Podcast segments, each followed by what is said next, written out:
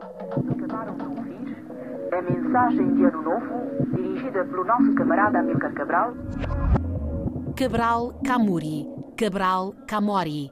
Cabral não morreu, embora tenha sido assassinado em Conakry a 20 de janeiro de 1973, antes de ver cumprido o sonho maior Cabo Verde e Guiné-Bissau independentes. A dias dos 50 anos passados sobre essa morte trágica, ouviu-se que o líder independentista vive ainda nas memórias de quem com ele privou, mas também entre aqueles que estudam o que ele escreveu e disse, que recolhem e analisam as imagens guardadas e reinventadas. Devo lembrar a todos que a hora é de ação e não de palavras.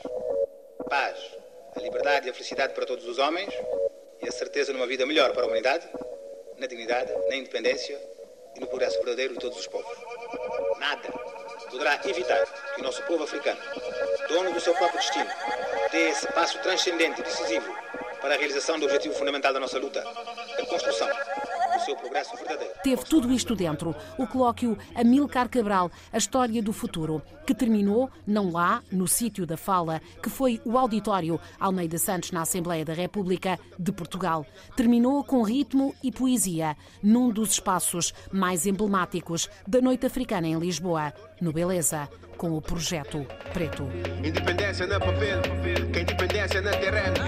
Riqueza da subida, barco, troca essa deixa.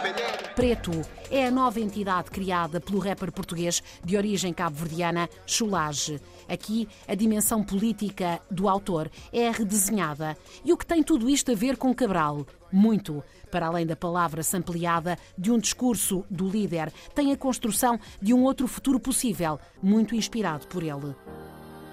E salta também Amilcar Cabral, o humanista radical, o rebelde gentil e diplomata, para os versos de um dos temas da banda Sensação do Momento na Guiné-Bissau, Os Mesmo Sonho, no Lamento, feito música sobre o que vai mal no país.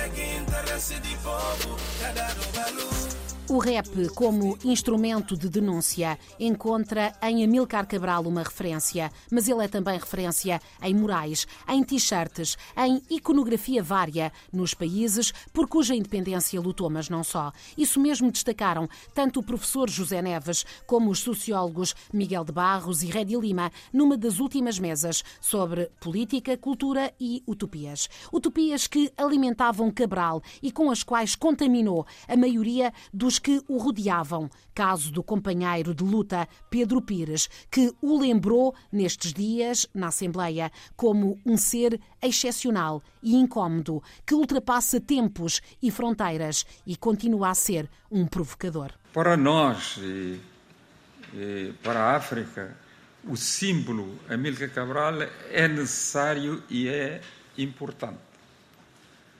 Uh, precisamos de referências e Amílcar Cabral é hoje a principal ou uma das principais referências uh, das sociedades africanas em que querem construir uh, uma sociedade diferente. Ninguém se lembrou de uma coisa que é interessante, que é a diferença que Cabral faz entre a descolonização e a libertação.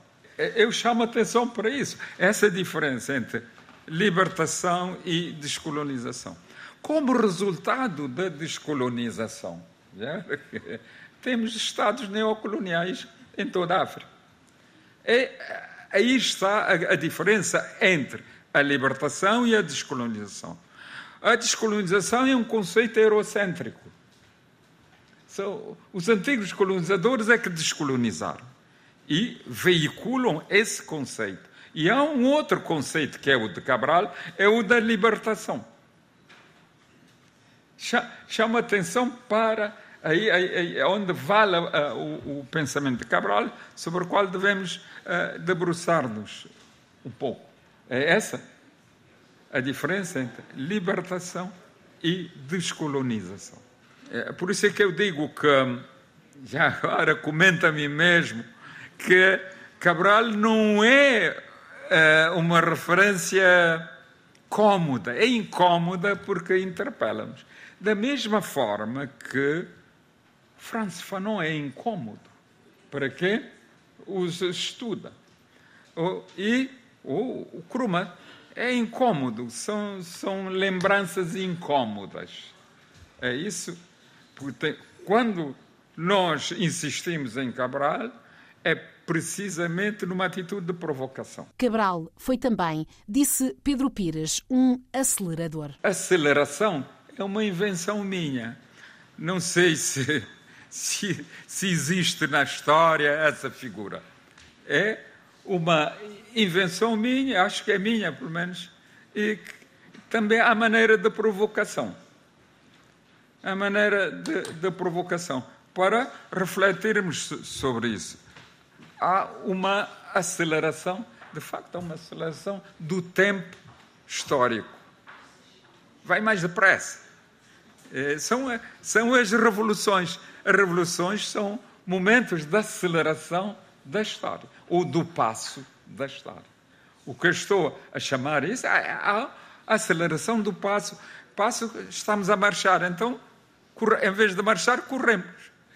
É, é essa a diferença e essa a intenção de, da minha intenção para chamar a atenção. Mas já as revoluções já são também acelerações do tempo, da história. E, e uma das ideias à volta disso que eu acho interessante é o, o, da, o tratamento que dão aos comunar. A comuna de, de, de, de, Paris, que alguém chamou o antepassado do futuro. Quer dizer, está à frente do, do seu tempo. É, falhou, mas os resultados se viram um século depois, ou algo semelhante.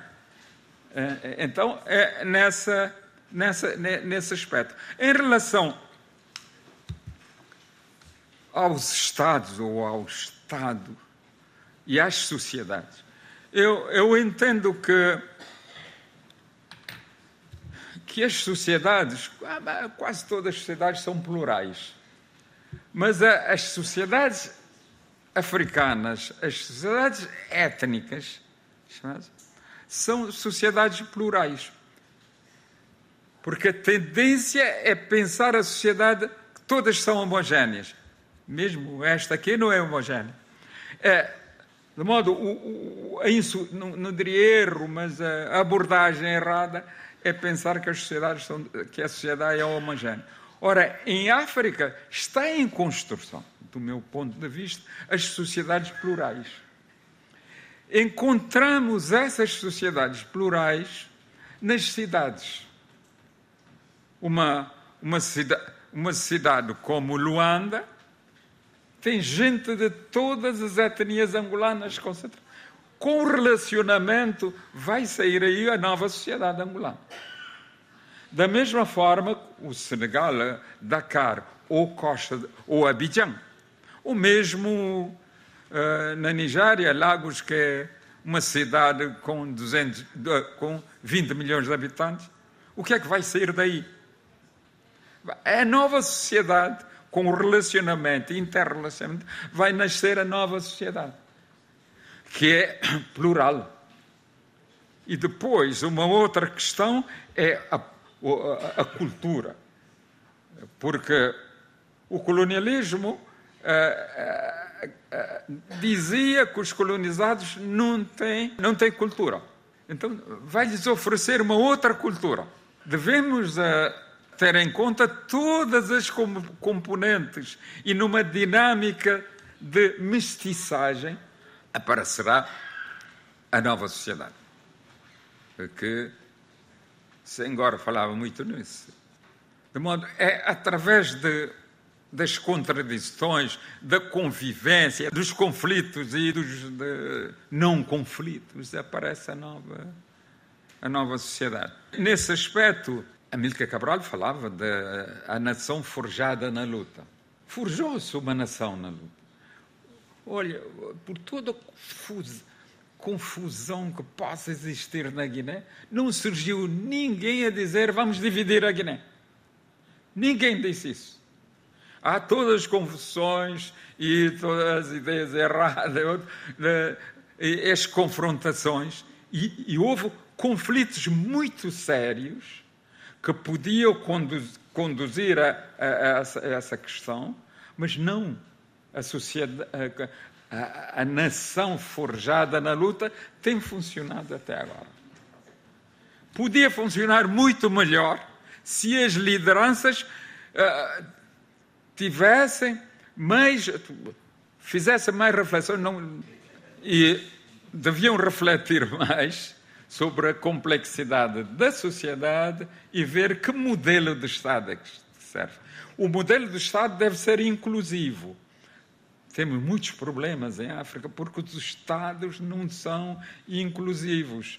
Caso fossem inclusivos e caso pusessem em pé de igualdade as, as, todas as etnias, as coisas seriam, seriam diferentes numa conferência desempoeirada, como é estilo do ex-presidente da República e ex-primeiro-ministro de Cabo Verde, Pedro Pires defendeu também que vê a ligação total entre a guerra colonial e o fim do regime salazarista e revelou o simbolismo do colóquio se realizar precisamente na Assembleia da República Portuguesa. Olhando bem os factos históricos, esta opção é justificada e tem muito sentido, porquanto as lutas anticoloniais foram os principais aliados atuantes da luta contra o fascismo e pela democracia em Portugal.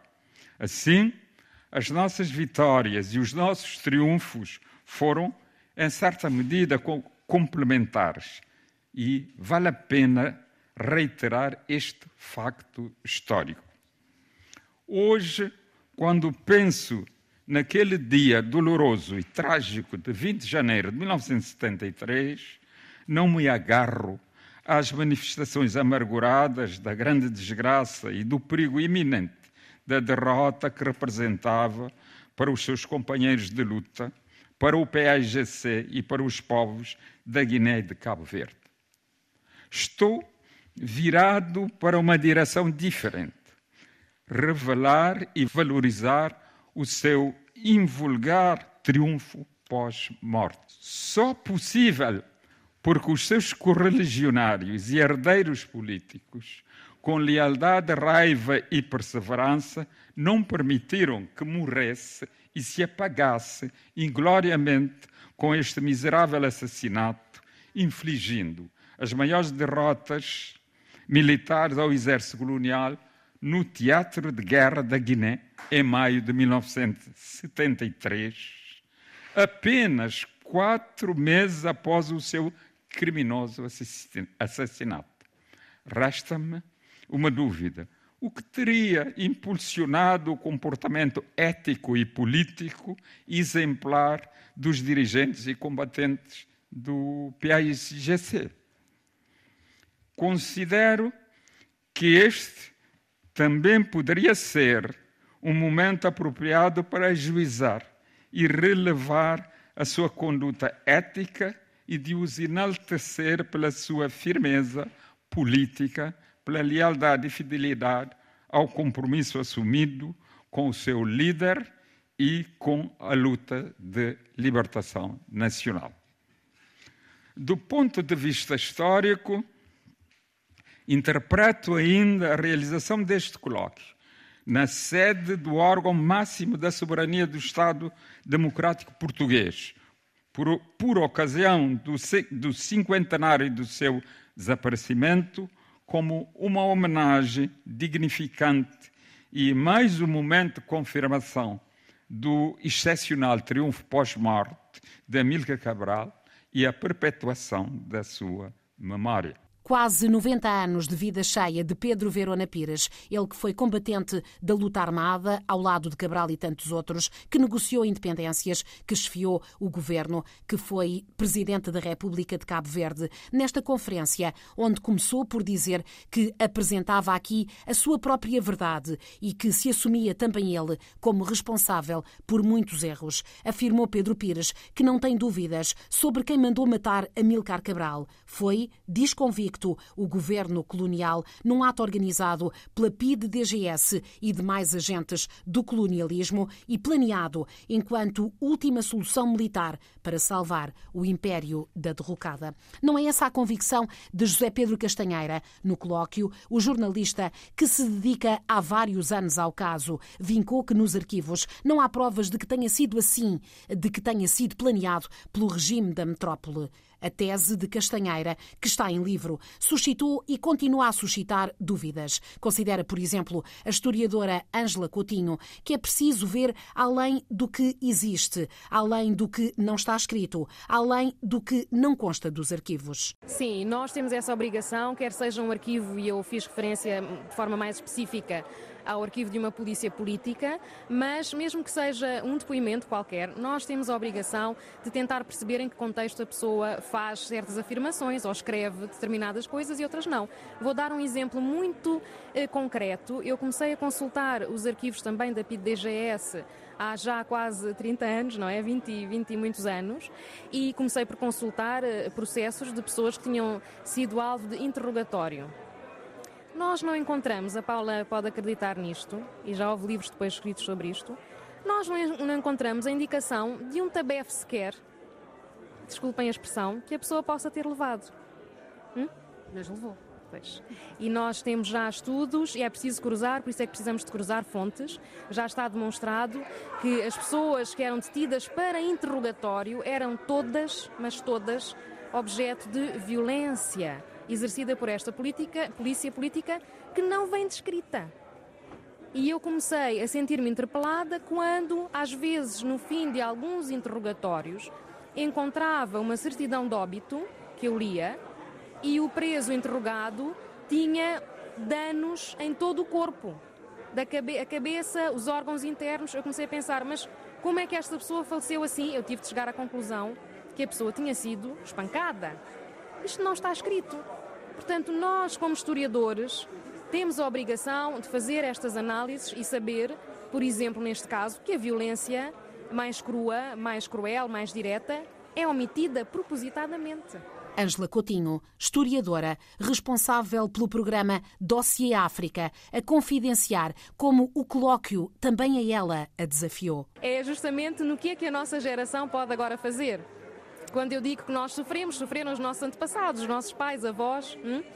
Hoje 50 anos passados envolvidos sobre esta, este momento, evento trágico, e quase 50 anos passados depois do golpe que se conseguiu perpetrar contra o regime autoritário em Portugal, qual é o nosso papel? Podia Amilcar Cabral ter continuado a carreira de agrónomo com todo o conforto material. Podia, como disse o historiador Mustafa Haddad, ser até candidato a professor catedrático em qualquer universidade de topo, tal a produção, porque, para além de homem de terreno, era também um teórico. Escreveu 106 textos que estão a ser estudados em instituições académicas de todo o mundo. Entre 1963 e 2020 foram publicados 450 trabalhos em várias áreas científicas sobre Cabral, sublinhou Ângela Coutinho, que realça que se fala até de um renascimento. Reler Cabral faz todo o sentido, afirmou também aqui o presidente da Assembleia da República Portuguesa. É alguém que traz em seu uh, uh, benefício, se aproveita de todas estas grandes referências culturais e civilizacionais, quer europeias, quer a cabo-verdiana, quer a guineense, quer a africana em geral. E, portanto, é uma encarnação de uma identidade múltipla uma encarnação, num certo sentido, produtiva, porque ele é muito claro a dizer: nós queremos fazer parte da história. O crime principal do colonialismo foi negar-nos a nossa condição de sujeito da história e o nosso direito de termos a história própria, de termos a história que queremos, de fazermos a sociedade que queremos, e como parte da história, nós somos parte da história africana, da cultura africana e somos parte da cultura universal. E a cultura universal precisa não de menos, mas de mais cultura africana. Em tempos tão polarizados, em que as chamadas lutas identitárias muitas vezes nos deixam eh, desprotegidos porque nos propõem fronteiras ou trincheiras, em vez de nos propor eh, encontros, eu creio que a leitura de Cabral é cada vez mais atual e é cada vez mais benéfica para nós todos. Ao lado de Augusto Santos Silva estava Fernando Rosas a representar um dos organizadores deste colóquio. Agradeceu o acolhimento no espaço da democracia portuguesa de um encontro sobre Cabral. Amilcar Cabral destaca-se de entre uma geração extraordinária de mulheres e de homens que gizaram, organizaram e dirigiram a luta de libertação nacional em África a partir dos anos 50 do século XX, lançando as raízes dos novos Estados independentes e de um novo africanismo livre da tutela dos impérios coloniais. Apesar de quase todas e todos eles terem pago com indizíveis sacrifícios da liberdade e até da própria vida a ousadia de se levantarem aos seus povos contra a opressão colonial e os seus crimes, a memória do seu papel fundador nessa época histórica parece estar hoje algo obnubilada, por vezes esquecida. Por isso, permito-me referir de passagem ao lado do de Amílcar Cabral alguns nomes que considero incontornáveis nessa arrancada do anticolonialismo moderno. Patrice Lumumba, o primeiro primeiro-ministro do Congo independente em 1960, derrubado por um golpe militar fomentado pelos serviços secretos da Bélgica, preso e torturado até à morte. Eduardo Mondlane, fundador e presidente da Frelimo, Moçambique, assassinado pela polícia política da ditadura portuguesa através de uma encomenda armadeada. Samora Machel, presidente da Frelimo e primeiro presidente da República de Moçambique, provável vítima de uma sabotagem que derrubou o avião onde viajava por parte dos serviços secretos do regime do apartheid. Nelson Mandela, líder do braço armado do Congresso Nacional Africano, condenado à prisão perpétua pelo regime racista da África do Sul. Mas também recordo o papel de Nkrumah, líder pioneiro da Guiné Independente, logo em 1957, de Ben Bella, prisioneiro do colonialismo francês e presidente da Argélia independente em 1962. De Mário Pinto de Andrade, um dos mais importantes pensadores e políticos do novo africanismo. Homiciado de Angola, é preciso dizê-lo, mesmo após a sua independência. E de outro ideólogo e militante angolano de referência central e todavia silenciada, Viriato Cruz. De Júlio Nyerere, no que viria a ser a Tanzânia, de Jomo Kenyatta nos duríssimos combates pela independência do Quênia, ou de Kenneth Kaunda, líder histórico da Zâmbia independente. Não é nenhuma forma de nostalgia passadista ou desistente que convoca a memória da vida e da obra desta geração de combatentes e da de Amílcar Cabral em particular será, sobretudo, em meu entender, a urgência de compreender que caminho estrilhou essa sagrada esperança com que partiram para a luta. E também, seguramente, porque precisamos de conhecer o pensamento e a obra de Amilcar Cabral e dos ilustres companheiros para podermos agir enquanto cidadãs e cidadãos contra a tirania das novas extremas direitas e fundamentalismos religiosos contra o racismo e a xenofobia, contra a corrupção e a desigualdade, contra as velhas e novas tutelas imperiais e o seu rasto de sobreexploração. Em suma, contra os novos cavaleiros do Apocalipse que rompem desabridamente neste momento pelo mundo inteiro. É isso.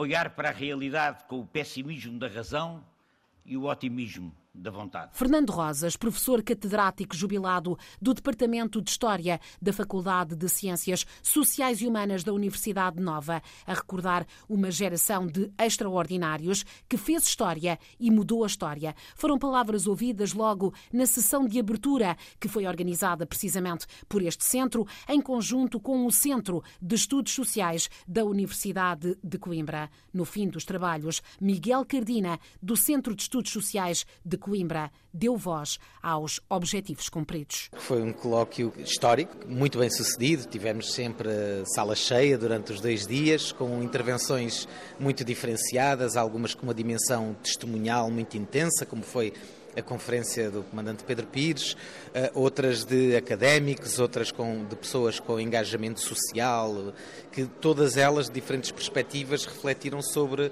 não só sobre a figura histórica da Amílcar Cabral, mas sobre os legados da Amílcar Cabral e de um contexto histórico que, na verdade, se concretizou há quase 50 anos atrás, mas que continua a ter ramificações para o presente e, de alguma maneira, para o futuro, não é? Daí o título do colóquio. Carlos Cardoso, do CESA da Guiné-Bissau, e Silvia Roque, da Universidade de Évora, foram dois dos investigadores que alertaram para o apagamento de Cabral da esfera pública pouco ou nada está nos currículos escolares e até já desapareceu das notas. Patrícia Godinho Gomes, também do CESA, destacou o papel das heroínas na luta, um papel que Cabral potenciou, mas que os seguintes silenciaram.